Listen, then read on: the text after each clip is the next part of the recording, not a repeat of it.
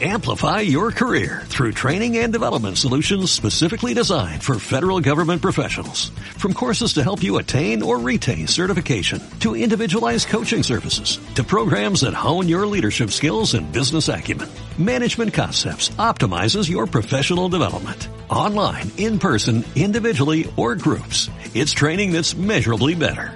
Learn more at managementconcepts.com. That's managementconcepts.com. Cuando estaba en la prepa, más o menos hace unos cinco años, tenía el cabello súper cortito, al punto de que era corte casi escolar de hombre. no sé si me acuerdo, te acuerdas. Sí, me acuerdo. Sí, tenía corte de pixie. Y pues la verdad me gustaba muchísimo, pero pasaba que me confundían mucho de género. Eh, no tenía nada de malo, de hecho me gustaba mucho que me confundieran, porque pues en realidad me considero de mi niña, o sea, mitad niña, mitad otra cosa. Tal vez no específicamente 50-50, ¿no? Pero sí me gustaba que me dijeran joven, muchacho y que usaran pronombres masculinos conmigo. O sea, era como que gracioso. Okay. Entonces, cuando estaba en la prepa pasaba mucho en la escuela con el personal administrativo que iba a hacer un trámite o algo y me decían, ay, buen día, joven, ¿cómo está? Y yo de que, ay, hola, así con mi vocecita toda de niña, muchacha. Y se quedan de que, ay, perdón, que no sé qué. Y yo así como que, ay, no pasa nada, tú atiéndeme. X. Y pues pasaba muy seguido que la gente de espaldas me confundía y me decían de que, oye muchacho, ¿sabes dónde está la biblioteca? o cosas por el estilo. Pero ahí te va lo, la anécdota, la buena, la chistosa. Una vez, bueno, cuando estaba en la prepa, para empezar, había un edificio de medicina y un edificio de prepa. Antes no, antes estábamos todos en el mismo edificio de medicina y compartíamos de que los salones y así. Uh -huh. Pero después, ese primer semestre, cuando ya me corté el cabello y nos, movi nos movieron a nuestro propio edificio, pues todavía nos gustaba ir a los baños de medicina porque estaban súper bonitos y limpios. los nuestros seguían de que acá en construcción estaban todos sucios y pues como que no nos daban la misma importancia, ¿no? Entonces siempre íbamos a los baños de medicina en entre clases o en nuestros recesos de 10 minutos y en una de esas pues iba corriendo porque ya no teníamos tiempo y iba a empezar la siguiente clase y nos iban a cerrar la puerta y nos vio un, un doctor, un profesor de medicina y gritó de que, ¡Hey muchacho! No puede entrar al baño de niñas. y atrás de mí venía Anaí. y Anaí toda indignadísima se paró a medio pasillo y le dijo, ¡Es una niña! Y se fue corriendo detrás de mí al baño.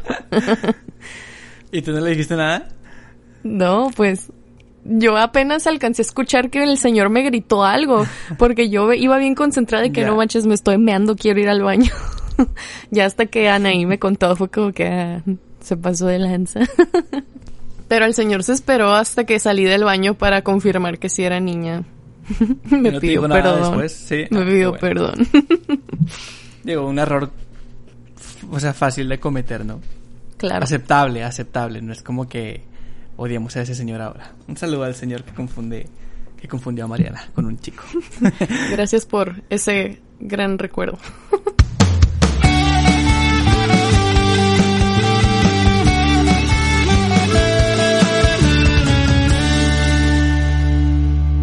Bienvenidos a La Vida en el Barandal Podcast. Mi nombre es Mariana Alcántar. Mi nombre es Asael Arredondo y gracias por estar aquí de vuelta si es la primera o octava u octava vez. No, nueve, es la novena, Esta ¿no? la- el 9, sí. Novena, vez. Novena. Wow, ya perdí la cuenta después de tantos. Bienvenidos, gracias Ay, por sí, estar uy, aquí tantos. otra vez. Esperemos que pasen un rato agradable en compañía de nosotros con su podcast favorito. ¿Cómo estás, Mariana? Eh, yo estoy bien. ¿Tú qué onda? ¿Cómo estás? Presente, bien. Qué bonito. Nunca nos habíamos preguntado cómo No, estamos. Porque usualmente hablamos antes de empezar a grabar, pero creo que Esta es la vez es que menos bueno hemos platicado antes de, de empezar a grabar. ah, sí, sí. Mariana estaba comiéndose un yogur, entonces estábamos ahí medio platicando, pero Nada más escuchaba yo masticando ahí el yogur con manzana. Pero bueno, dices que estás decente, ¿no? sí, sí, bien. Un poco nervioso el día de hoy, pero bien. Sí, no, no sé qué le está pasando a él. O sea, está, está nervioso y a cada rato se ríe y se voltea y le hace como que... "Ah".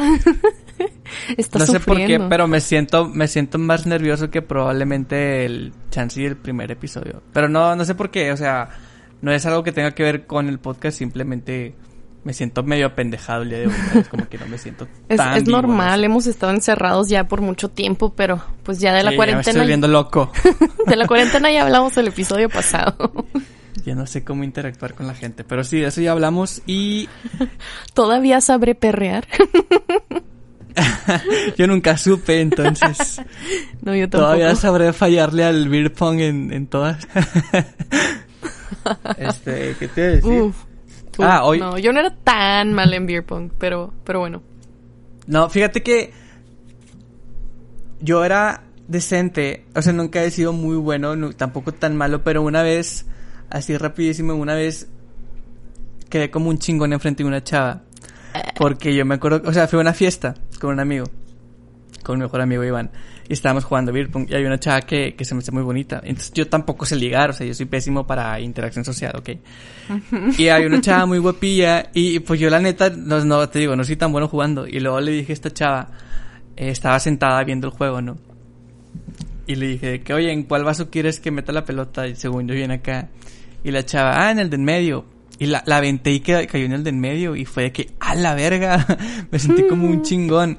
Después, a la siguiente que me tocó otra vez, como que eso levantó todo mi autoestima y todos mis ánimos de que, güey, qué pedo, soy una verga. Y luego le voy a preguntar a la chava de que, oye, ahora en cuál vaso quieres que la meta. Y quedaban como dos o tres vasos. Y me dijo de que, ah, en el de la orilla derecha, algo así, ¿no? Y estaba difícil, o sea, porque ya eran menos Sí, vasos. sí, sí. Pues le volví a aventar y cayó en la orilla derecha. Y después de ahí fui a Wow. platicar con ella con toda la seguridad del mundo y fue mi liga de. Increíble. Yo también tengo una Pero buena bueno. anécdota de beer pong. Vamos a vamos a contar Vamos esto a como nuestro Vamos a contar este como nuestro rompehielo porque la neta el tema de hoy sí está un poquito puede ser un pesado. rompehielo. Sí. Ajá. No teníamos planeado hablar de beer pong, pero bueno. Bueno, antes de contar mi anécdota, cerca de mi uni, bueno, de mi ex uni, ah, de mi alma mater, hay un lugar donde venden clamatos. Tienen mesas de beer pong porque obviamente conocen su mercado, ¿no? Saben que somos chavos y que eso es lo que pega, ¿no? Entonces, no te rentaban la mesa, pero te vendían las caguamas en 50, 60 pesos y te prestaban vasos y pelotas de beer pong. Estaba bien padre. Entonces, ese día era mi cumpleaños y me dijeron de que, ándale, Mariana, vamos, jugamos un beer pong por tu cumpleaños. Yo no era muy fan de ir entre clases a tomar, pero pues era mi cumpleaños y dije, está bien, me voy a dejar consentir que me compren mi caguamita vale. y jugamos, ¿no? Entonces me llevaron y nunca había ganado, o sea, sí había ganado en beer pong, pero nunca había ganado tan así tan icónicamente. Fue es histórico ese suceso, porque ya ves que en beer pong puedes ganar si metes todas las esquinas y el de en medio. No sabía eso. Creo que cada Bueno. quien tiene reglas diferentes, ¿no? La verdad, no estoy seguro. Pues sí, pero se supone que esa es una de las maneras en las que puedes ganar el juego. Si metes todas las esquinas y el centro. Entonces empezamos a jugar un compa y yo que antes siempre éramos equipo en beer pong. Saludos, compa. y de que la metí la- a la primera en la esquina de enfrente. Y luego él la metió en medio. Y luego fue de que no manches, nos quedamos como, güey, ¿qué está pasando? Y luego la metí yo en una esquina y los dos de que, oh my god, no mames. y, y pues sí, al final él la metió en la otra esquina y ganamos. Y fue como, los humillamos al otro equipo, honestamente. Humillados. Tomaron demasiada cerveza. Yo no tomé nada. O sea, era mi cumpleaños. Extraño. Yo era la que tenía que tomar. ¿Por qué no tomaste pero nada? Ah, porque no le atinaron a tus vasos. ¿o qué? Porque ganamos. Ya, ya, ya, ya. Pero, o sea, no te quitaron ni un vaso, porque normalmente si cae en tu vaso le tomas, No. ¿no? Ah, ninguno. Sí, no, no, ninguno. Wow, qué chingón. Humillados. Estuvo increíble.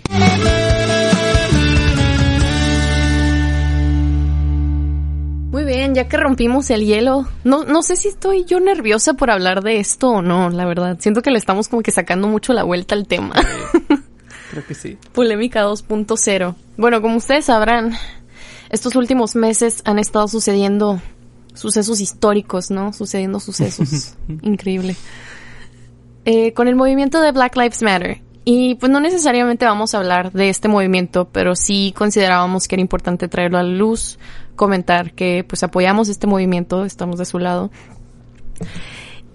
pero queríamos hablar sobre queríamos hablar sobre la conversación que surgió aquí en México con respecto al clasismo, racismo, qué tan normalizado tenemos este tipo de comentarios, ¿no? De de que estás prieto, pues no sé, ¿no? Son muchas cosas. Y ahorita va... ahorita voy a hablar yo. oh, sí. Es que te, te uh, hasta él tiene un récord de, de varias cosas. Sí, Yo mira. creo que por eso está nervioso. Pero sí, de, de eso queremos platicar. O sea, es importante que nuestra cul conozcamos que en nuestra cultura hay tantas cosas que tenemos normalizadas, pero pues no, no porque sea normal decirlas, no quiere decir que está bien. O sea, podemos decir lo mismo de la cultura de la gordofobia, homofobia, misoginia, etcétera. Entonces hoy nos vamos a estar concentrando en lo, en estos tres temas que son el racismo, el clasismo y la pigmentocracia, que es lo que me refería cuando dije lo de Prieto. que es muy gracioso porque fíjate que el lugar al que íbamos a jugar beer pong se llama El Prieto. es muy gracioso porque yo soy una persona que en redes anteriormente, hace mucho que ya no, pero mira, I'm proud of you. creo que creo que debo, bueno, no no debo, una disculpa, no. Más bien quisiera aclarar algo antes como de empezar a tocar los temas porque a mí en Facebook se me conocía por ser una persona que publicaba muchas pendejadas y hasta la fecha.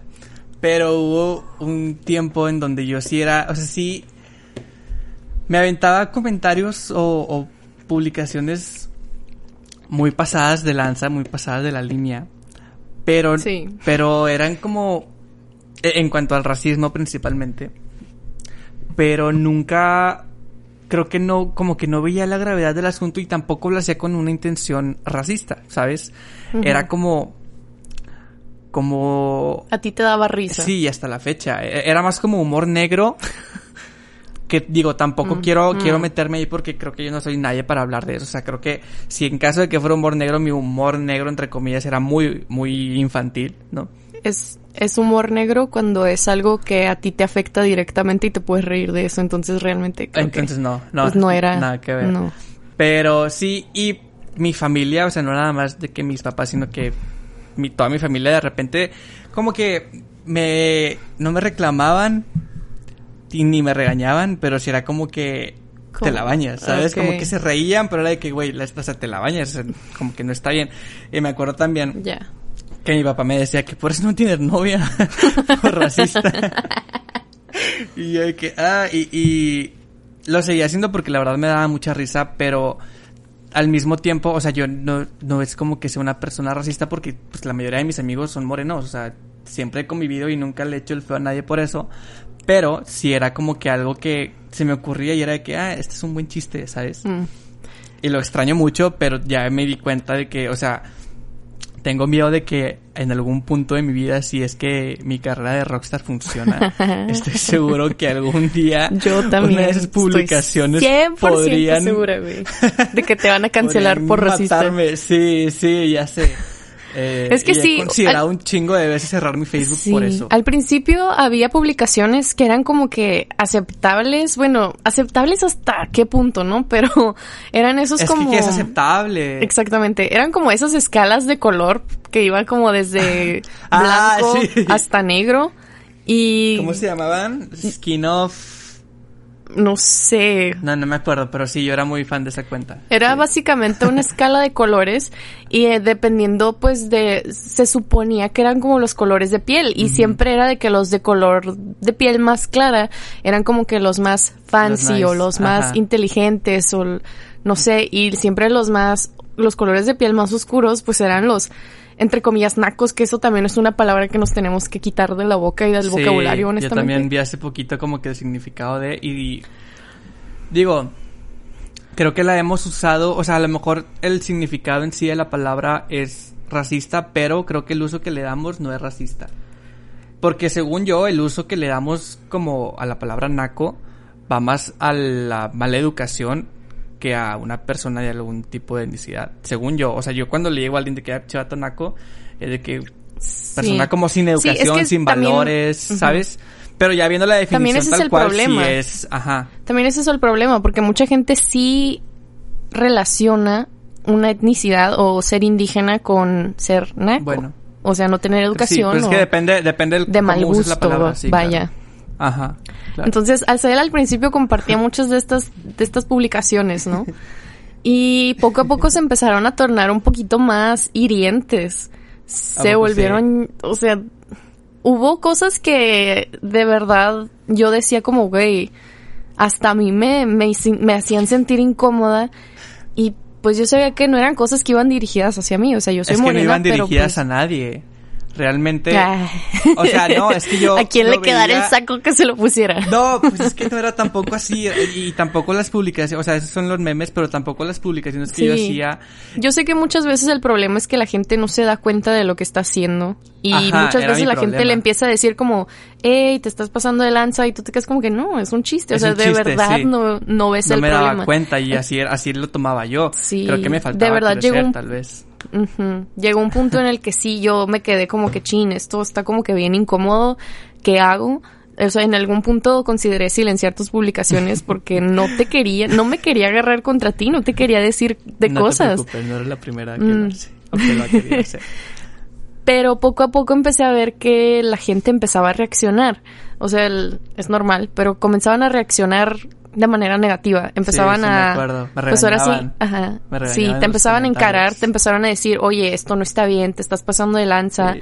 ¿qué tienes en contra de las personas morenas o de color oscuro, negras? Y tú decías, no, pues nada. Pero el hecho de estar haciendo esos chistes denota que pues había ahí un problema de racismo internalizado. Y me ha tocado lidiar con muchas personas últimamente con eso. Te voy a contar una historia así rapidita. Tengo una amiga que siempre había dicho que ella jamás tendría un novio moreno, que podría andar con un chaparro pero jamás con un prieto. Y pues, o sea, es como que, ok, amiga, está chido que cada quien tenga sus preferencias. Hay gente que las tiene muy en claras, hay gente que dice, no, a mí me gustan los muchachos rubios, altos, de ojo de color, mamados, lo que sea, y hay muchachas que pues realmente no les importa, ¿no? Claro. La apariencia es lo de menos. Pero esta muchacha sí, o sea, ella tenía visualizado el amor de su vida y siempre decía eso, de que ¿por qué le gustó puro prieto? ¿Por qué traigo puro muchacho naco? O sea, y nosotras le decíamos como que, güey, no seas racista. Y decía, ¿cómo va a ser racista? Es mi preferencia. Y una cosa es que sí aceptemos que siempre vamos a tener una preferencia. Así como a mí me gustan más las manzanas y a ti te pueden gustar más los plátanos, pues está bien, ¿no? Se tiene una preferencia. Pero déjame aclarar que es una ¿Por qué malísima comparación. Mariana? o sea, así es como lo, lo comparaba ella. Decía de que, es que sí, a mí me gustan las fresas, pero no las manzanas, porque tengo que, des- o sea, porque me tienen que gustar. Y es una malísima comparación lo de las frutas. Ahorita me vino a la mente porque así es como ella me lo trataba de explicar. Pero las personas no son frutas, amigos. Las personas son personas, las personas tienen sentimientos, o sea, todos nos sentimos de la verga algunas veces. Entonces, pues si no te gusta, no te gusta y ya. El problema es cuando lo externas. Tú puedes estar Ya, normal, sí, o sea, hacer él puede estar... Ajá. no hace, o sea, si te llega un ligue de alguien que no te gusta, ya sea por su color o por lo que sea, pues nada más lo rechazas y ya, no es como que tengas que estar hablando públicamente de eso, ¿sabes? Tú- que es tú algo que yo puedes también saber- hacía. Sí, tú puedes tener por dentro tu conocimiento propio de qué te gusta y qué no te gusta. Claro. Y pues está bien, ¿no? Hasta que, como decía, puede que tú sepas muy dentro de ti qué es lo que te gusta, pero eso no lo hace menos racista, ¿no? Puede ser racismo internalizado, sí, sí lo es. Pero te digo, yo puedo decir, ay, a mí no me gustan los negros, yo solo voy a andar con muchachos blancos, en mi mente. Ok. Eso no lo hace menos racista, pero al menos no lo estoy externando y no me estoy, no lo estoy exponiendo al mundo, ¿no? Podemos tener nuestros gustos por dentro y pensar, ay, no me gusta este grupo específico de personas. Siempre y cuando no lo externemos, pues nadie va a saber que tenemos un problema con esas personas, ¿no? Que no nos gustan. Pero yo creo- Entonces, no creo se que consideraría racismo internalizado. Ok. Es que sí lo es. Sí ¿Pero lo es, porque tú den- por ah, tiene que haber una razón por la que no te gusta y el hecho de que no te gusta el color de piel, pues eso sí es bastante racista. Pero no, no, o sea, no hablo nada más como del color en sí, sino que si no te gusta Bueno, o sea, hablando en este caso de tu amiga en particular que dice que a mí no me gustan un caso los muy- prietos, sí entiendo que Ten- es racismo. Ajá. Pero Y es racismo incluso porque lo, ex- o sea, si ella lo público. pensara, es lo que estoy tratando de explicar, si ella lo pensara nada más para ella misma, ok, racismo internalizado, pero como lo estaba gritando los cuatro vientos, estaba incluso haciendo TikToks burlándose de la situación de que le llevaban puros ligues prietos. O sea, sí, la gente le empezó a decir de que, oye, ¿por qué estás siendo tan racista? Y ella fue a Twitter y puso, ¿sabes qué?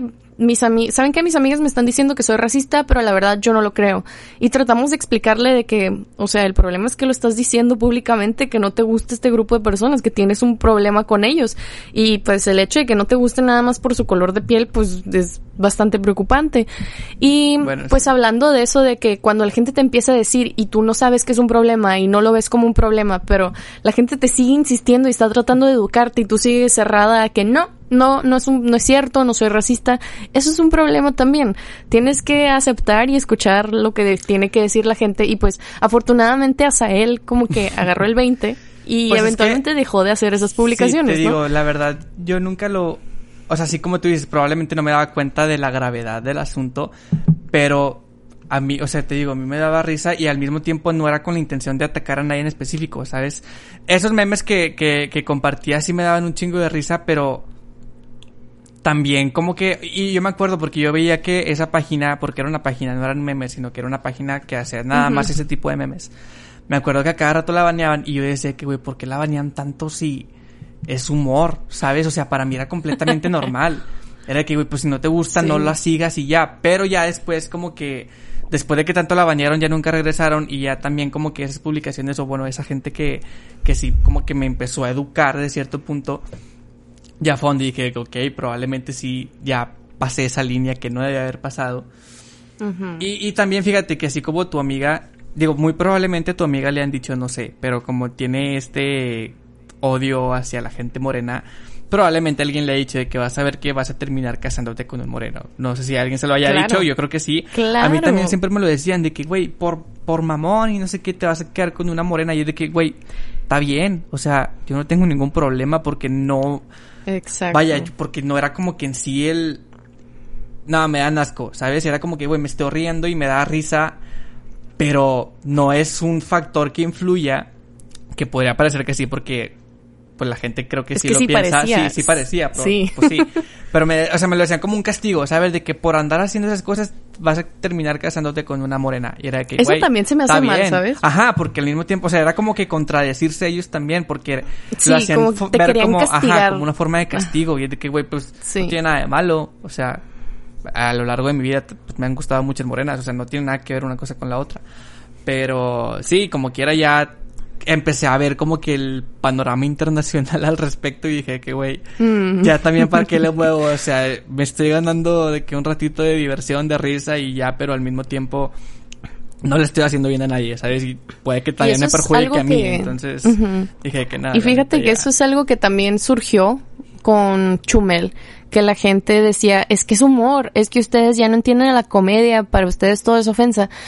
Pero la verdad es que pues hay límites para todo, o sea, es lo que decíamos, hasta qué punto es gracioso. Sí, y aparte ahorita como que la comedia ya tampoco es la misma, o sea, la comedia también se tiene que adaptar a la situación social. O sea, si hace 20 O sea, años era normal, o sea, normal entre comillas, porque a lo mejor nadie ¿Y había externado el que fuera malo, ¿sabes? ¿Y sabes por qué era normal? Porque antes la gente era sumamente racista, las personas negras eran esclavos. o sea, Pues te recuerdo e ignorante, la o sea, historia. Porque tampoco había red social en donde el, el- el grupo afectado se pudiera manifestar de cierta forma. Entonces, Pues no, pero sí había marchas y sí había Bueno, pues sí. muchísimas protestas. pues sí, sí es cierto. Entonces, o sea, era un problema que la gente tenía.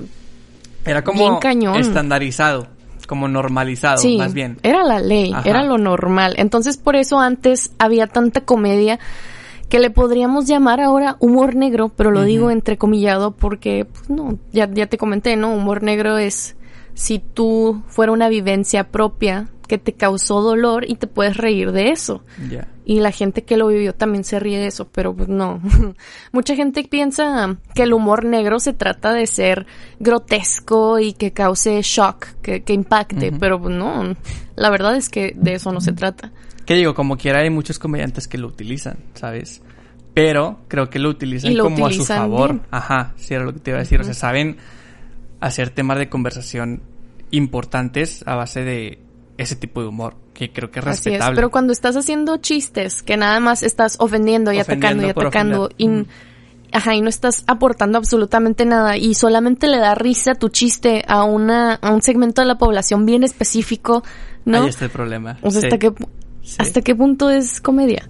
Entonces te digo, dicen, ay, es que antes la gente no se quejaba, ahora todo los les ofende, pero es que te digo, antes eso era la normalidad, antes era muy normal odiar a las personas negras, porque incluso te puedo asegurar que mis bisabuelos eran personas sumamente racistas. Sí, mi abuela, mi abuela hasta la fecha lo es y siempre se avienta, bueno, a mí no me ha tocado, pero digo, no creo que mi abuela escuche esto, ¿verdad?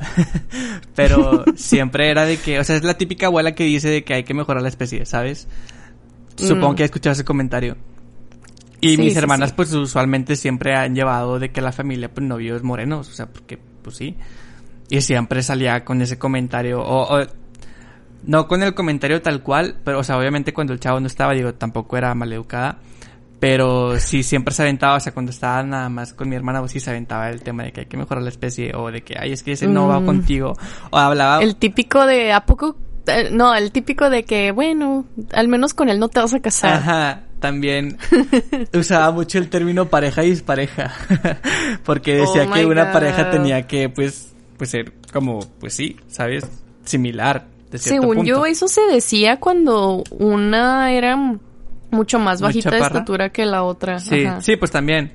Pero creo que, o sea, vaya, también lo usaba como en ese contexto. Wow, y digo, tampoco, tampoco así. nunca le dijimos nada. Porque como tú dices, creo que es para esa generación o para en ese entonces era, Era algo su realidad. Y ahorita digo, a mí no me ha tocado porque nunca he llevado a alguien a la familia, pero hasta también, hasta también como que me preocupa eso, ¿sabes? De que, ay, ojalá que, que mi abuela no, no diga nada incoherente. pero sí, o sea, es que es algo que Porque sí. que apenas hasta ahorita creo que se está como que hablando al respecto de que, güey, ya pasó mucho tiempo o ha pasado toda la vida con algo normalizado. Y es de que ya hay que ir a ese tema en donde, güey, hace mucho que nadie habla de esto y nadie ha comentado el por qué está mal. Entonces, pues yo creo que ahorita los tiempos, o sea, la gente, como tú dices, la gente que dice que es que ahora se ofenden por todo, es como que, pues no, güey, simplemente ya estamos viendo, ya La estamos regresando a esas cosas que estaban normalizadas y que no tienen por qué estar normalizadas, ¿sabes?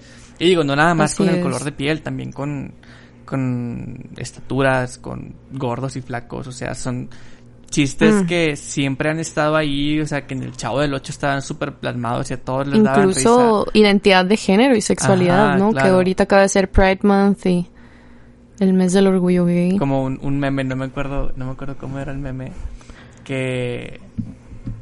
Ah, sí, era como que alguien se metía al Facebook de un vato, o sea, un vato se metía al Facebook de otro vato como que dejaban la cuenta abierta o así, y ponía que soy gay. Y un chingo de comentarios gay, de que yo te apoyo y felicidades por salir del closet y así. Y el meme decía de que antes Y lo veían era un como chiste. broma. Ajá, antes era un chiste y ahora ya ni, ni, ni así, ¿sabes? Me causó gracia el meme Sí. porque es cierto, o sea, ya hasta algo como que, que pareciera tan inofensivo eh, hace cinco años, de que, ah, soy gay, ah, jaja, alguien se metió y le puso eso, o sea, era... Antes lo normal era pensar que alguien se había metido a la cuenta de Facebook del vato para poner eso y ahora lo normal, yo creo que lo normal... Pues es aceptar que hay o mucha sea, gente gay ajá, en el mundo y que es de que, ah, normal. chido, felicidades, ajá. O sea, el- hay mucha gente que todavía no lo acepta. Aquí en Baja California estamos pasando por un proceso donde se está votando para el matrimonio igualitario. Eh, todos los diputados de Baja California votaron a favor, uno votó en abstención. Entonces, básicamente, pues, sí se pasó la ley.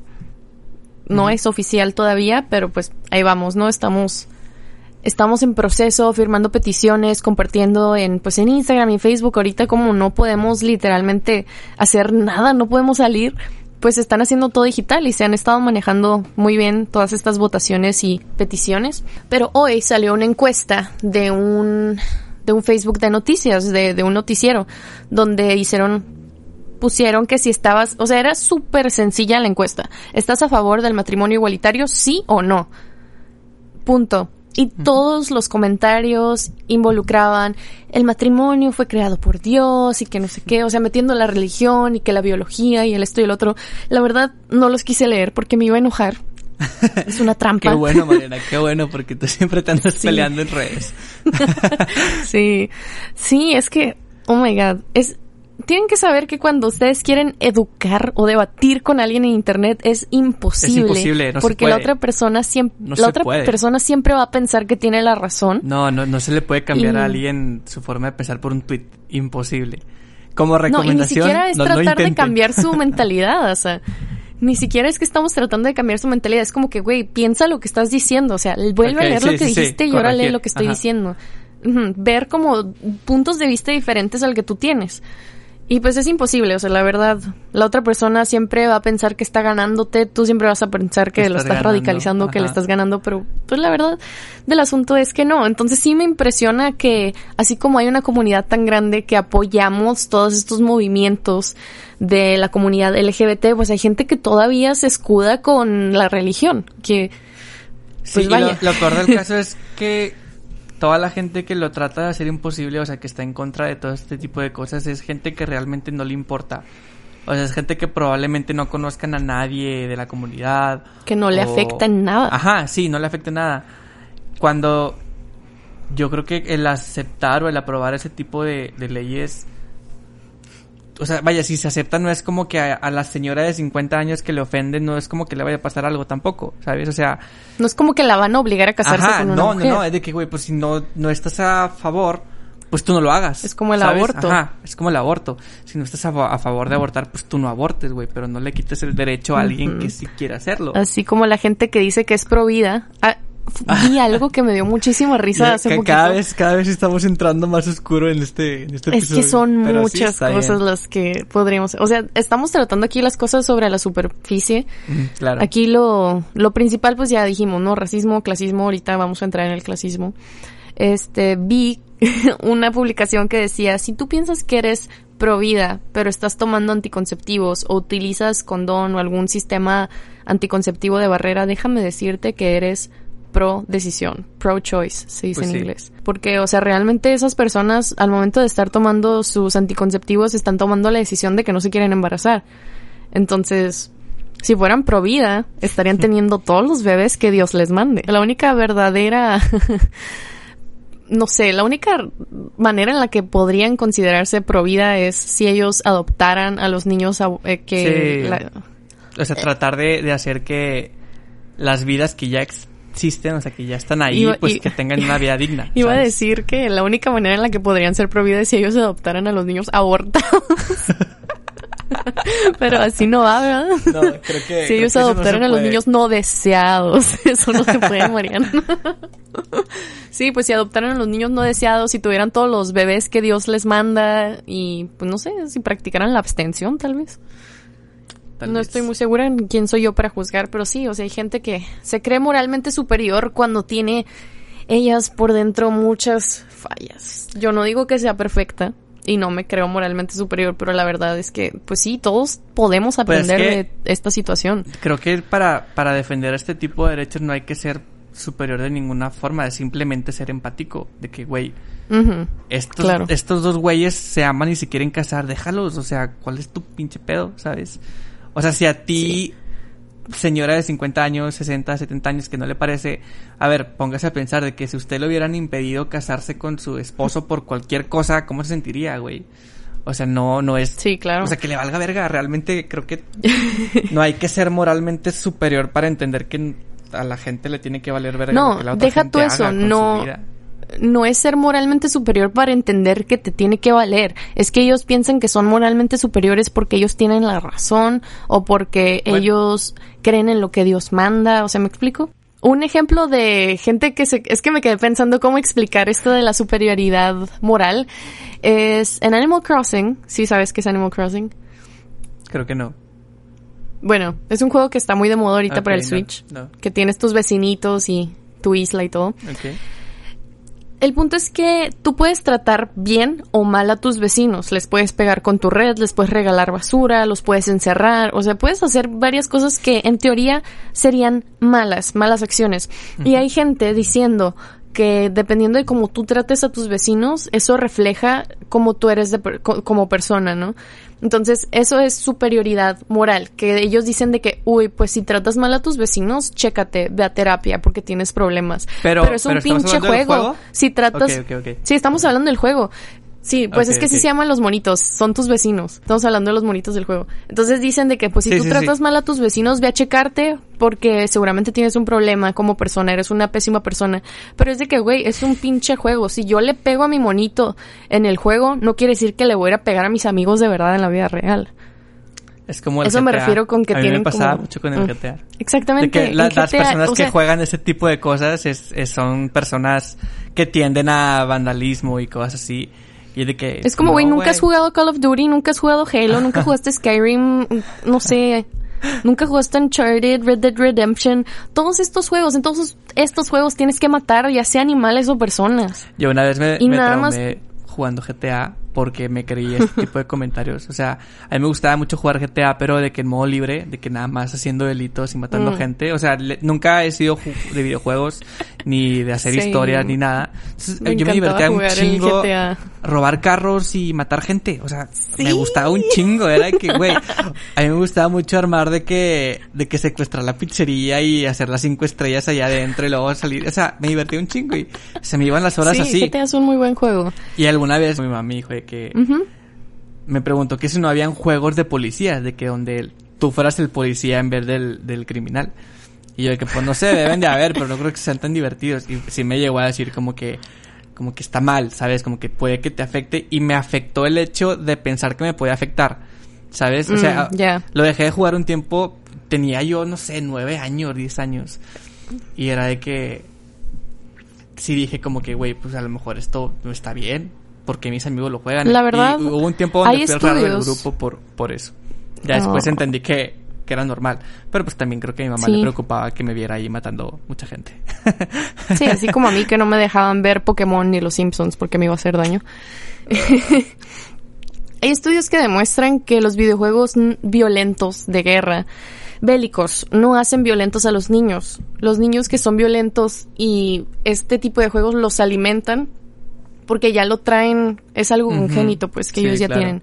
Es un problema que se amplifica con este tipo de interacciones. Entonces, sea, en teoría sí te puedes obsesionar dependiendo, ¿no? Si tienes tal vez algún tipo de autismo o Asperger. Pero si eres una persona que pues no tiene ninguna condición y te puedes dar cuenta de la diferencia entre la vida real y un videojuego, pues cachas luego, luego de que, güey, pues no está bien matar gente en la vida real. Sí, pues probablemente también creo que va mucho, o sea, vaya, para las personas que no tienen discapacidad, creo que si influye o no un videojuego tiene mucho que ver con su familia, ¿no crees? O sea, También. como con valores y cosas así básicas. Sí, claro. Que- pues volvemos a lo mismo con lo del racismo, porque te digo, mi bisabuela, mis bisabuelos eran sumamente racistas. Mis abuelos también, de repente mi abuelo hace unos comentarios que yo me quedo como, hijo de eso.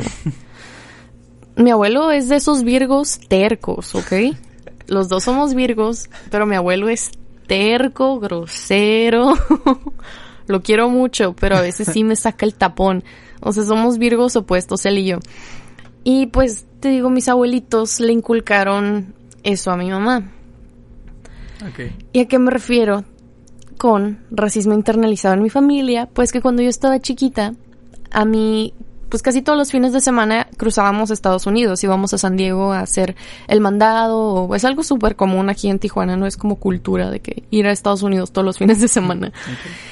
Entonces íbamos y yo recuerdo tener unos cuatro años y mi mamá siempre que pasaba un negro a un lado de nosotros me abrazaba, me jalaba o apretaba su bolsa o se movía más rápido para no estar a un lado del negro.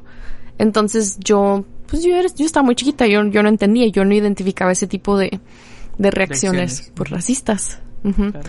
Y pues muchas veces llegó a pasar que el gerente de la tienda era negro o que yo quería preguntar por el precio de algo y la persona que estaba en turno era negra, muchas veces mi mamá prefería que no preguntara y prefería que nos fuéramos a otro lugar. Y había veces que yo sí, pues, o sea, era de que no, pues ya está aquí esta persona, o sea, déjame le pregunto a él, ¿no? Y de que me ponía a hablar con él y mi mamá se ponía como que bien ansiosa, bien nerviosa y de que bueno, ya vámonos, ya vámonos. Y llegó un punto en el que yo me hice compa del gerente de una Walmart que era negro. En serio, o, sea, no sé, le caí bien y daba la casualidad de que cada vez que yo iba ahí estaba él. Y como yo notaba que a mi mamá no le gustaba, entonces siempre siempre ese tipo de pequeñas acciones de que abrazar tu, apretar tu bolsa cuando pasa alguien negro o incluso alguna persona morena, es, es muy común cuando tú ves a una persona que parece obrero, ¿no? Que trabaja en la construcción, si te quedas como que, ay, me va a robar, ¿no? Porque piensas que ese tipo de profesiones son de la clase baja o que cierto color de piel significa que eres de una clase social diferente a la mía y pues todas esas cosas están mal y por suerte las pude desaprender. Más bien creo que nunca las aprendí porque siempre se me hizo muy raro, así como por, ¿por qué? O sea... Pero tu mamá nunca te dijo el por qué. O sea, simplemente trataba de evitar que convivieras bueno, una vez sí me dijo, es que te van a robar.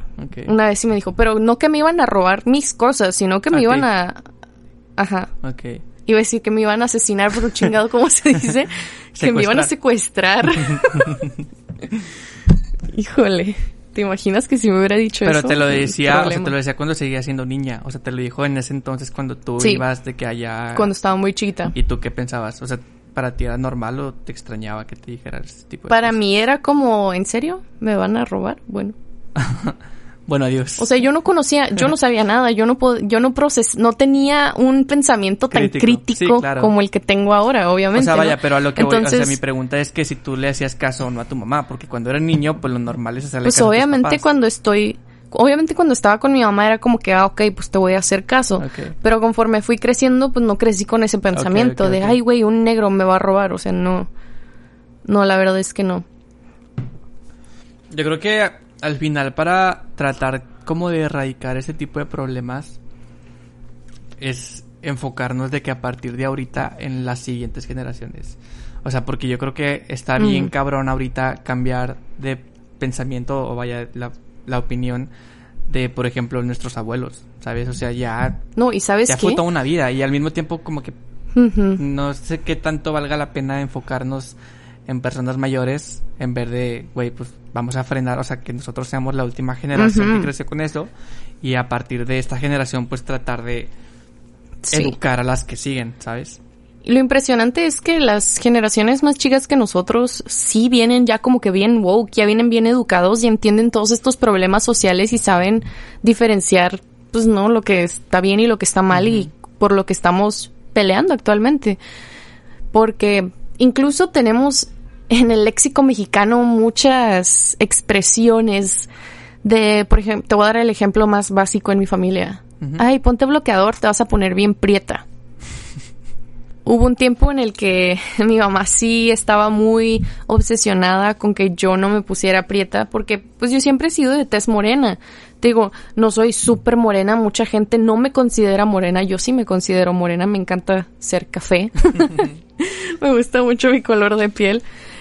Pero, o sea, si me comparas con mi papá, pues realmente no, no soy tan morena. O sea, soy, como café con, café con leche, güey. Cafecito con leche. Y pues sí hubo un tiempo en el que mi mamá estaba muy obsesionada porque yo cuando me quemo en el sol me pongo café como tierra, o sea, me pongo de un color pues bastante raro, o sea, se ve extraño porque la cara se me pone de un color, los brazos de otro color, pero si es un color así como que... Pues es que es, es normal, ¿no? O sea, según yo, cuando no eres moreno y te, te quemas, no quedas como un moreno, o sea, queda raro. No, mi hermano está súper blanco a comparación de mí y él cuando se quema se pone rojo como tomate y se descarapela todo. Sí, yo también. Pero yo cuando me quemo, o sea, me, me pongo primero medio roja y luego te digo me pongo como de un café. Sí, es que sí te entiendo. No sé o sea, vaya, si estuvieras quemada y estuvieras al lado de una persona morena, no se verían igual. O sea, es muy diferente el color quemado de alguien que no es moreno al color moreno. Sí, o sea, sí. Pero sí soy morena, Sail. Eres es que, no, eres aperlada. Eres aperlada. café con leche. Eres café con Morenita. leche. Chingado. Ojalá fuera más morena. Pero te digo, o sea, es un color que se me veía raro, pues. Y yo entiendo que se ve raro, pero a mí no me molestaba en lo absoluto. Lo que me molestaba era estar quemada y que me ardiera. Claro. Pero sí, o sea, a mi mamá no le gustaba y siempre era de que ponte bloqueador y que ponte bloqueador. Y incluso cuando no íbamos a estar en el sol, de que te pusiste bloqueador. Y yo sé como que, ay, sí. y me hizo empezar a sentirme mal por mi color de piel. Y sí llegó un punto en el que yo también me obsesioné con nunca estar en el sol y usar manga larga aunque hiciera calor para que no me diera el sol. Porque yo pensaba, porque a mi mamá no le gustaba, que mi color de piel era algo malo o que no me debía de gustar. Pero yo creo que ahí no es tanto como el color en sí, según yo. O sea, es que según yo si te expones tanto al sol y no te proteges, tu piel es sensible. Sí, sí, sí, pero ella no, ella no lo veía por ese, ella, no, no, no, ella no lo veía por ese lado de te vas a quemar, o sea, sí te, tuve un bisabuelo que falleció por cáncer de piel, pero no lo hacía por eso, o sea, obviamente cuando íbamos a la playa y estábamos en el sol todo el santo día, sí era por eso, pero te digo, había días que nada más íbamos a ir al mercado o que íbamos a cruzar, te digo, a hacer el mandado. Ah, ok, o sea, ella quería bloquear para todo, digo.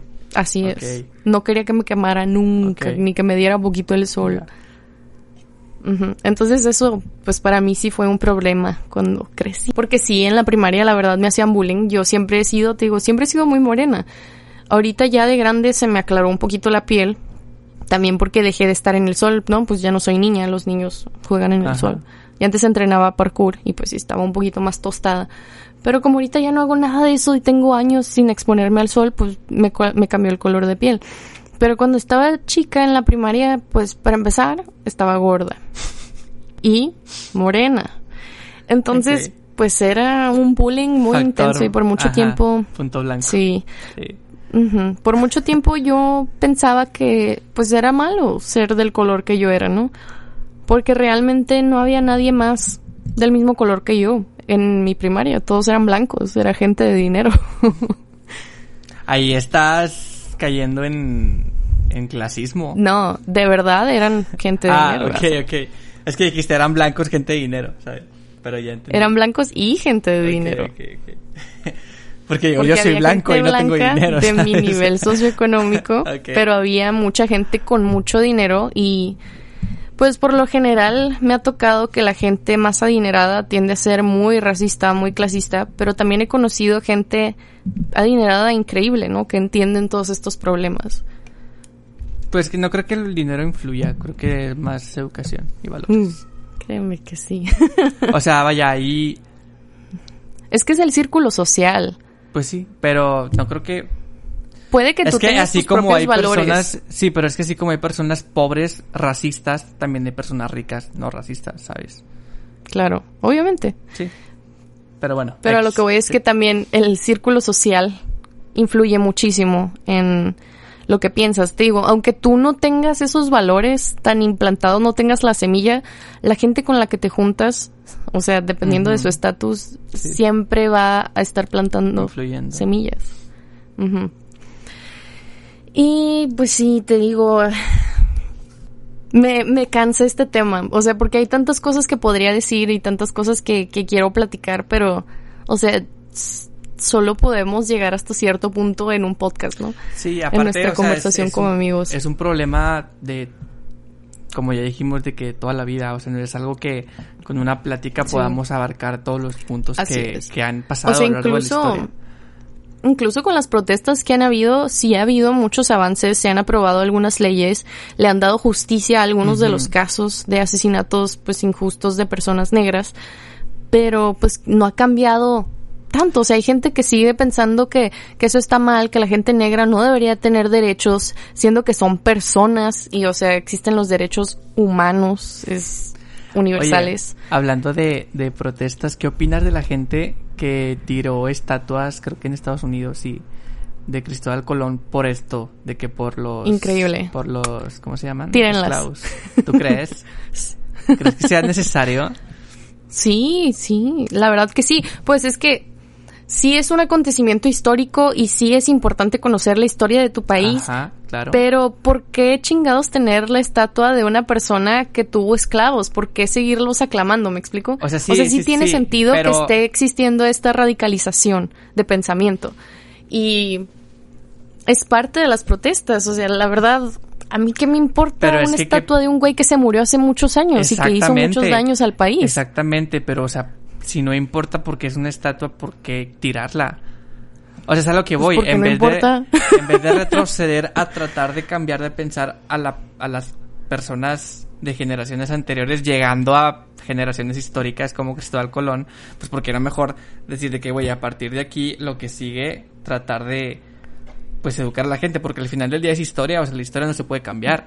No es como que tirando la estatua a los esclavos que, que, sufrieron en ese entonces ya tengan justicia. Sí. ¿Sabes? Pero no es como que tirando la estatua estás borrando la historia. Más bien vas a quitar la estatua y la vas a cambiar por algo que te eduque sobre lo que está pasando ahora, al final, sigue siendo parte de la historia tirar la estatua, ¿sabes? ajá, exactamente. sigue siendo histórico y sigue siendo, o sea, es parte de, de, del cambio de pensamiento, te digo, es parte de la radicalización. Y la verdad no le veo nada de malo, o sea, sí es patrimonio y puede que sea un delito y lo que quieras. yo no hablo del patrimonio en sí, simplemente, o sea, ¿por qué, ¿por qué se esfuerzan en eso?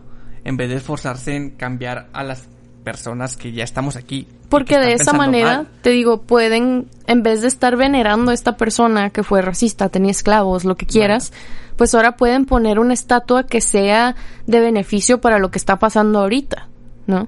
Algún héroe contemporáneo educar sobre lo que está sucediendo ahorita, un monumento en honor al movimiento de Black Lives Matter, qué sé yo, ¿no? Bueno, Algo con mucho más valor para la actualidad. Porque ahorita qué valor, claro, ahorita qué valor va a tener no estoy diciendo que tenga algún valor, pero como para mí no tiene ningún valor una estatua, pues para, para qué quitarla, o sea, no sé. Digo, no me afecta en lo pues absoluto, simplemente, ajá, pues es simbólico. Es un acto sim no, no, no, o sea, el tirar la estatua es un acto simbólico también. Pues sí. Así el abolir este tipo de pensamientos y acciones. Pero pues es que es una estatua. Pero bueno, sí.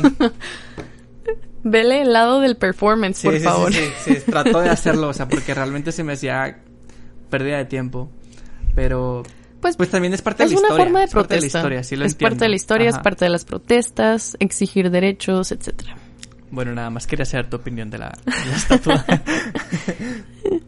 sí, pues creo que ya tratamos todo, ¿no? El racismo, el el colorismo o pigmentocracia, que es lo que decíamos de la escala de colores de piel, que aquí en México se asume que según tu color de piel está estatus socioeconómico y tus gustos y qué tan naco, entre comillas, eres. y pues sí. Nada más para aclarar, ya soy una buena persona. ya no hago esas publicaciones eh, y ya me educaron. Fíjate que creo que más más educación era era como si dice inmadurez, o sea, me faltaba nada más como entender tantito el grado o vaya que tanto le podía afectar a alguien lo que yo ponía, mm. ¿sabes? Te faltaba la empatía, este, claro. Ajá, me faltaba la empatía. Sí, pues entender, digo, porque a mí me daba mucha risa y como, o sea, repito, nunca lo hice con la intención realmente de herir a alguien. Eh, pero bueno, si alguien alguna vez se ofendió por eso, porque es que me han me han estereotipado, ¿cómo se dice? Sí, me han estereotipado como una mala persona por eso, gente que, que ni en cuenta o gente que no conozco. Alguna vez, por ejemplo, con una chava que me gustaba, tenía una amiga y antes de que esta chava que me gustaba empezáramos como que a platicar y así, una amiga de ella le dijo de que, ah, no te conviene porque eres bien mamón, eres bien racista. Y a esta chava que le dijo, o sea, la amiga de la chava que me gustaba, no, yo ni en cuenta quién era, ¿sabes? O sea, no, no la conocía personalmente pero la tenía en Facebook. Y cuando esta chava me contó fue de que, ¿y quién es ella para decir que soy una mala persona? ¿Sabes? O sea, vaya, me, me molestó el hecho de que, de que se hiciera una impresión de mi persona por lo que publico en redes, que realmente todo lo que publico en redes es un meme, o sea, mi red social es un meme. De todas maneras, aunque tú... Ahí entendí. que aunque tú lo veas de esa manera, no se interpreta igual. Sí. Digo, pues es, es, es como que estoy en medio entre tratar de ser una buena persona pública, o sea, de que mis redes estén en la medida de lo correcto. Pero lo importante es que tú ya entendiste que estuvo mal. Sí, sí, sí. Pero al mismo tiempo era como que, güey, pues ¿para qué se ofende si ni al caso? ¿Sabes? O sea, estaba como que ahí en medio. Pero ahorita ya he tratado como de ser más cuidadoso y he buscado esa comedia en, en otras publicaciones. Que probablemente también le afecten a alguien, la verdad, no sé. ¿Has visto las publicaciones donde hago tipo piropos de comida? No. A mí me dan un chingo de risa y, y no sé de dónde lo saqué, la verdad. Una vez se me ocurrió uno y de ahí de repente hago... A ver, dame un ejemplo. Hago... O sea, hago piropos para chavas, pero comparándolas con comida. Uh. El de que... el de... Sí, y es... Es como un piropo de albañil. Sea, es que eso es algo que a mí sí, eso es algo que a mí siempre me ha molestado. Incluso cuando estaba en la secundaria, a mí me súper molestaba que los hombres compararan a, a las mujeres con comida. O incluso que Ajá. dijeran, esa morra está bien buena. Eso incluso me molestaba. Es como que, güey, pues... sí, claro, es una claro. persona, no te la vas a o sea, comer. yo tampoco, yo tampoco uso ese tipo de, de expresiones ni con mis amigos realmente. Pero, o sea, también ahorita estoy tratando de saber si le ofende a alguien o no, porque creo que a las chavas también les da risa hasta ahorita. Pero, sí, de que te llamas chocorrolo porque te traigo, o porque te me antojas tanto, o algo así, o sea, súper Ah, tontos. sí los he visto. Si ¿Sí, sabes cuál es. Este, pero no sé, como que como que he reemplazado eso esas publicaciones racistas con esas y no sé si voy de mal en peor la verdad. Pues ahora te van a decir Pero- que eres machista por estarle tirando piropos Sí, ya sé, ya sé, pero no, porque creo que estos sí son más más light, o sea, Eh, creo sí, que la porque- verdad es un humor más digerible. Sí, porque las mismas chavas como que se, te atacan de la risa o, o también de hecho con mi ex de que te llamas X o o porque te extraño tanto, como que no la entenderá mi ex algo así. Ahorita que mencionas Y- eso de, de cosas que le decías a tu ex, mi novio me dice changa, a veces me dice changuita. Ok. Y muchas veces le he dicho de que, güey, estoy segura de que si yo fuera blanca no me dirías changa, no me dirías changuita. Y se ataca de la risa y me dice, ay, si fuera niña me dirías porque pues él no lo dice por mi color de piel, o, sea, estoy segura. Ajá. A él le gustan los changuitos y se le hacen bonitos y tiernos. Entonces me compara con un changuito, pero sí, o sea, es, es algo que, le- que le digo mucho y me dice de que, ay, ya tú y a todo le quieres ver lo racista. Bueno. pero sí me acordé de eso. Pero sí, o sea, igual. En, ningún chile le va a embonar a nadie nunca. Sí, la verdad sí. Entonces, también como recomendación, pues nada más vean que les ofende y que no. O sea, Así que es. es lo realmente grave como para que te ofenda y también Sí. tratar de diferenciar de que algo que trata de herir a alguien o de ridiculizar a alguien a algo que pues es un Oigan, pero aguas, o sea, tengan cuidado porque no nada más de que, ay, sí, a todos les ofende todo, no significa de que vas a seguir diciendo todo lo que está mal, Mm, aunque, claro. y se ofenda quien se ofenda, o sea. Se trata de ser más consciente, empático, como ya dijimos, traten de educarse, si no saben sobre un tema, en vez de opinar en blanco, pues pídanle a alguien, oye, es que quiero saber sobre esto, o sea, dim- dime qué onda, te escucho. Tienen, la verdad es que a la gente le hace falta aprender a escuchar. Porque ahorita con el movimiento, pues las personas negras están, están literalmente gritando todo lo que les sucede y lo que quieren y lo que exigen. Y la gente está así como que tapándose los oídos de que, "Mm, no, pues no sé, no, mm, no sé qué está pasando, no entiendo, pero ah, voy a comentar. Que fue como con el primer polémica donde hablamos de, del feminismo. O sea, todo ese Así tipo de movimientos que tratan de... De, De problemas que no le afecta a, a toda a la sociedad. Ujú. Es donde la gente como que se hace de... ¿Cómo se dice? se, se hace ciegas, güey. Dicen, Sí, se tapan sí, los sí, ojos de- y dicen, oídos, "Mm, no, a mí no me afecta, no es cierto. Eso que dices no es cierto, eso que dices No, no, no- existe. no creo, Y pues eso también es un problema.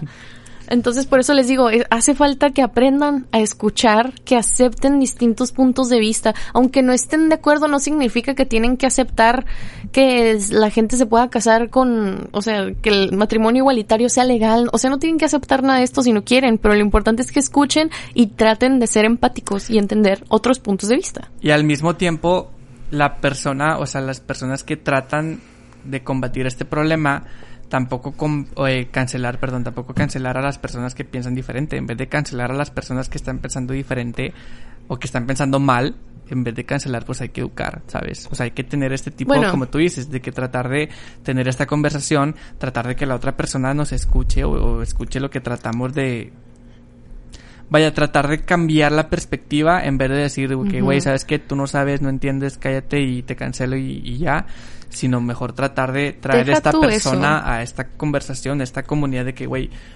educar, de que estamos luchando Sí, por esto, como- por esto, esto y esto, y tratamos de lograr esto y esto y esto. Claro. ¿sabes? Así como ahorita con lo que pasó, no sé si sabes quién es Jenna Marbles. No, creo Ella hizo un video, o sea, nadie la estaba cancelando, nadie le estaba diciendo absolutamente nada, pero ella hizo un video explicando todo lo racista y todo lo que se pudo haber malinterpretado y todo lo que estuvo mal de su pasado.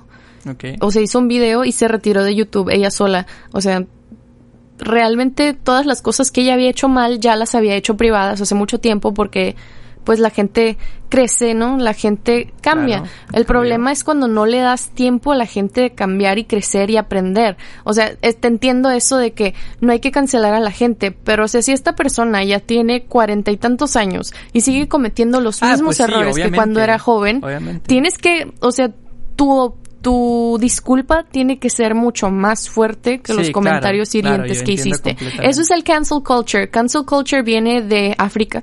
Tiene una definición que pues no vamos a toma- tocar ahorita, pero básicamente significa que tienes que recuperar tu honor. Tienes que volver a ser digno para que te consideren parte de la sociedad. Entonces, cancel culture como lo es ahora mm, de manera moderna no sirve de nada. Hay que dejar que la gente crezca, que la gente aprenda, que la gente cambie. Pero pues si lo quieres ver desde el punto de vista de que, güey, ya estás bien grande, ya deberías de entender, pues sí, o sea, es como que, güey, Sí, o sea, como el pedo. vuelvo a lo mismo de que tratar de educar a la gente que sigue, no a la gente que ya de plano no se puede.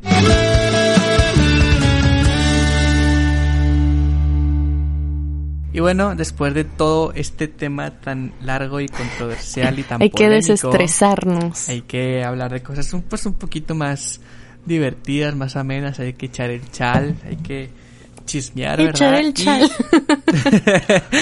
y el día de hoy venimos pues con esta sección que a todos ustedes les gusta y que es su favorita del podcast, que se llama Ujú. Consejos de Amor con Asa y con Mar. Para los que no conozcan de esta sección, nada más rapidísimo, en nuestro Instagram, arroba la vida en el barandal podcast, hay una historia destacada. Ustedes entran a, a esa historia y ahí pueden poner cualquier problema de amor que tengan y pues chance y lo toquemos en el episodio de la próxima semana, ¿ok? Pero para esta semana, para este episodio, traemos el caso de un chavo, de un hombre. eh, es que usualmente creo que habíamos tocado de mujeres, fíjate, creo. No sé. Y este chavo nos dice que él tenía una novia, pero por la cuarentena la chava lo dejó. Eh, dice que lo dejó que porque era mucha distancia y, y mucho como distanciamiento, pues sí, por la pandemia, pero que viven como a 15 minutos de distancia. Entendemos que, que no hay que salir de casa y todo eso, pero pues cuando vives a 15 minutos de distancia, pues yo creo que no hay tanto riesgo. Mínimo ir a asomarte ahí a, a la ventana de que hola. Por la Hola, ventana. mi amor, ¿cómo Ajá. estás? Entonces, pues este es el, el, el caso. Ok, Eran sí, sí novios, entiendo. La novia, ya no. La novia le dijo, oye, es que no era distancia literal de que no se podían visitar o que vivían lejos, era distancia de que estaban pasando mucho tiempo sin verse. Eso es lo que yo entiendo. ajá. Sí, sí, sí. Ok, ok. Pues... ¿Qué opinas, Yo, Marina? yo tengo muchos comentarios al respecto, como siempre. Ok, ok. Porque me he dado cuenta que esta pandemia, creo que ya te lo había comentado el episodio pasado que colgamos y nos quedamos platicando. Te dije que me di cuenta que muchas parejas terminaron durante esta cuarentena por no poder tener contacto físico. Sí, sí te platiqué un poquito de eso. Creo que sí, sí. Y bueno, lo que esto implica no es tanto de que pues no te pueda ver, es el hecho de que no podemos hacer cosas, no podemos tener relaciones sexuales. Eso es lo que yo me he estado dando cuenta que han estado usando como excusa. Pero lo que yo no entiendo es que terminan por esto, ¿no? De que es que no nos estamos viendo, pero es como que sí, no nos, sí nos podemos ver. O sea, vives a 15 minutos de mi casa. Puedes venir, podemos estar sentados afuerita, platicar un rato, te invito a un café, lo que sea. O sea, uno hace lo que puede, ¿no? En, en la medida de, de la sana distancia. De lo posible, claro. Pero chance si tú sabes que tu pareja no está saliendo a ninguna parte y su familia está teniendo las mismas precauciones que tú, pues chance sí podrían darse un abracito, un besito, ¿no? Y no pasaría nada. Entonces yo he visto mucho esto en redes sociales y en amigos de que es que mi novia me dejó con la excusa de que no nos podíamos ver, pero es de que sí teníamos chance de vernos. Yo iba a su casa o incluso ella se quedaba a dormir en mi casa, pero lo que yo entendía es que realmente era el fal- la falta de contacto físico, la falta de relaciones sexuales o qué sé yo. Pero lo interesante es que la pareja en cuestión que los deja termina saliendo con otra persona. Entonces, lo que yo no entiendo es eso, o sea, ¿realmente era la falta de contacto físico o simplemente se aburrieron o no sé, me, Mira, me explota el cerebro pensar que estás en una relación y ok, no lo puedes ver, pero existe el video Existen chat mil y pueden platicar y se, o sí, sea, claro que sí. existen mil cosas que pueden hacer por videollamada. O sea, pueden tener citas y pueden, incluso existe el, el cibersexo, o sea, por, por favor.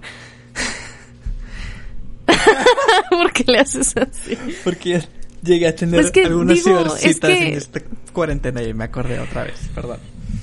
Me puse triste otra vez. Chingada, No te perdón. preocupes. No, no, no. Piensa en Pepe. Ya, En Pepe cantando, en Pepe bailando narcisista. perfecto, listo, ya me siento bien. Pequeño bajón inesperado. Eh, no, pero sí, tienes toda la razón del mundo. O sea, Ah, digo, ni- creo que ni siquiera terminé de decirte.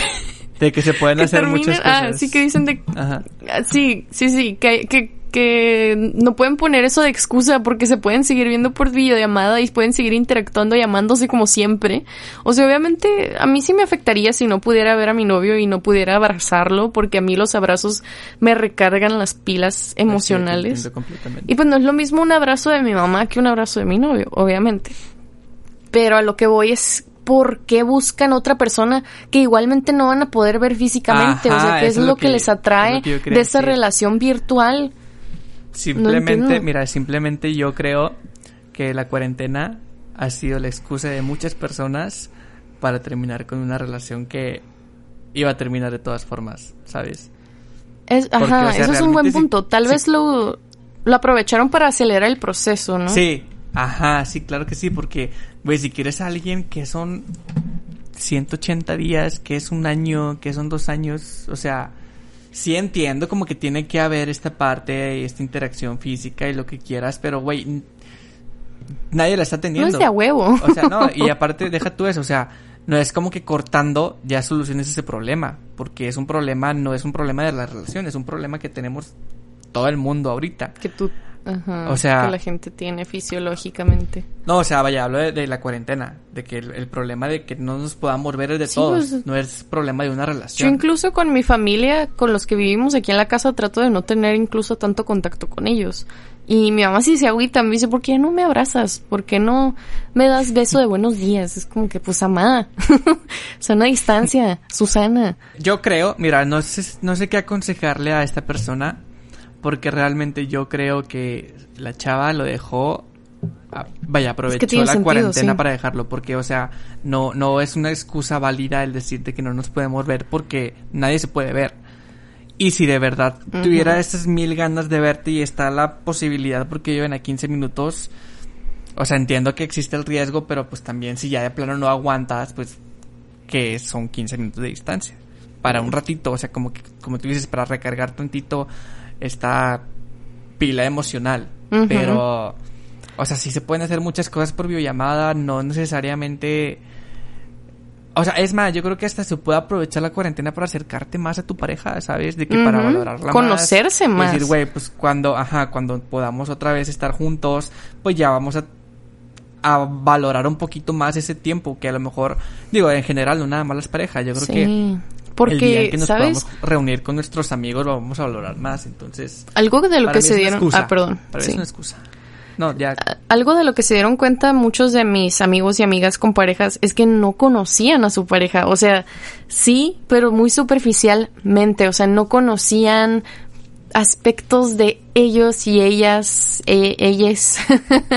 por ejemplo, cosas, por, ¿por qué cosas cotidianas se enoja mi pareja? O qué cosas cotidianas le molestan. O no sé, o sea, simplemente cosas de su día a día que no sabías o sus preferencias o hábitos y te quedas como que a la madre, de verdad no te conocía.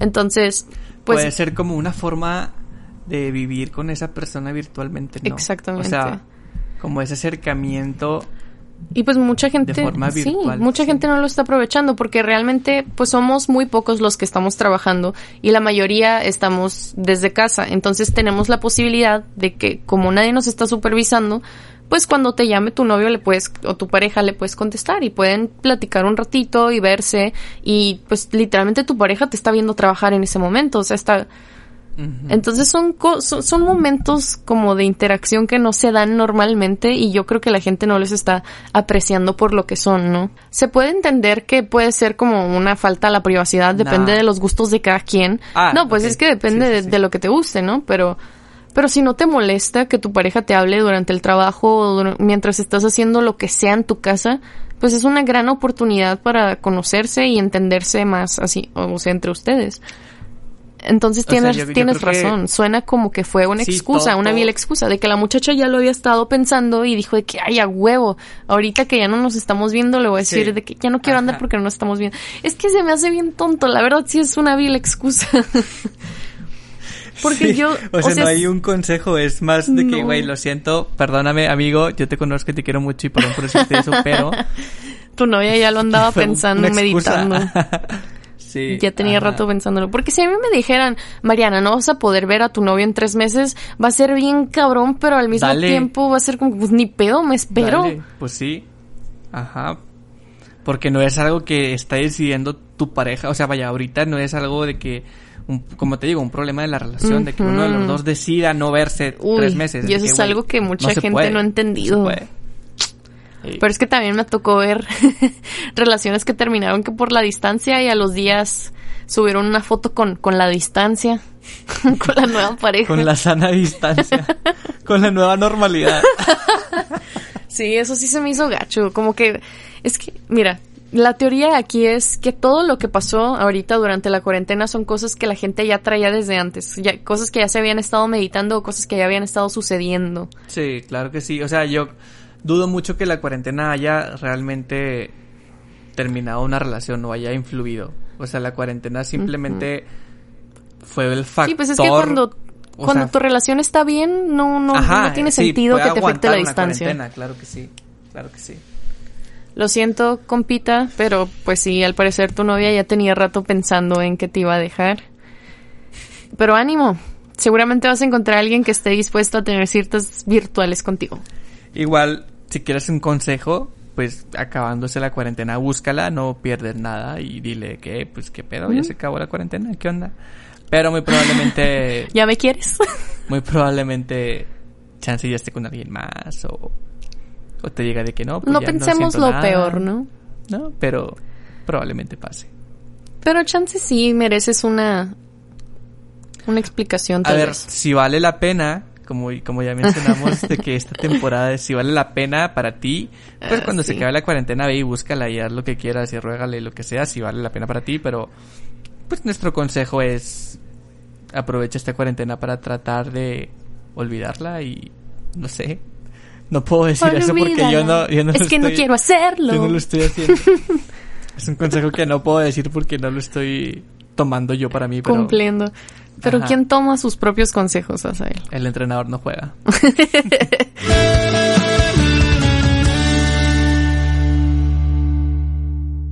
Si ustedes llegaron hasta este punto del podcast, gracias por, por acompañarnos y gracias por dejarnos acompañarlos tanto tiempo.